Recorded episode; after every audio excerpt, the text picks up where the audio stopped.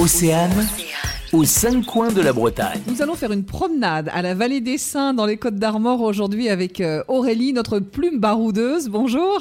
Bonjour Véronique. Effectivement, on la surnomme l'île de Pâques bretonne et elle résulte d'un projet collectif breton ambitieux créé en 2008. Il s'agit bien de la vallée des Saints, située à Carnoët dans les Côtes d'Armor à 15 minutes de Carré. C'est un site qui m'a époustouflé par l'ampleur du projet et la beauté du cadre. L'objet de l'association est la sauvegarde, la découverte et la promotion de la culture bretonne liée au Saint-Breton sous forme de création artistique.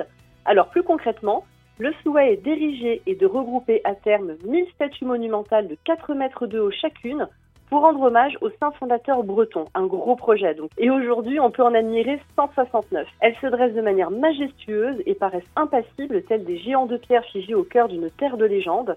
L'ensemble est très impressionnant, tout est grand, les statues, le site, on se sent tout petit et en même temps le cadre nous subjugue. On se laisse volontiers envoûter par une atmosphère qui nous dépasse, on est vraiment dans un autre monde. La vallée des Saints est un lieu chargé d'art mais aussi d'histoire puisque ces fameuses statues côtoient une motte féodale et ses fossés, une chapelle classée au monument historique, une fontaine gauloise et un site archéologique.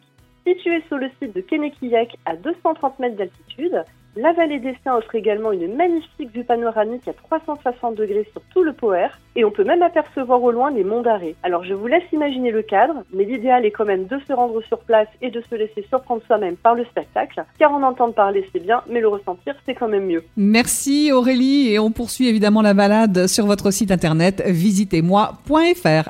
Aux cinq coins de la Bretagne. À retrouver en replay sur oceanfm.com.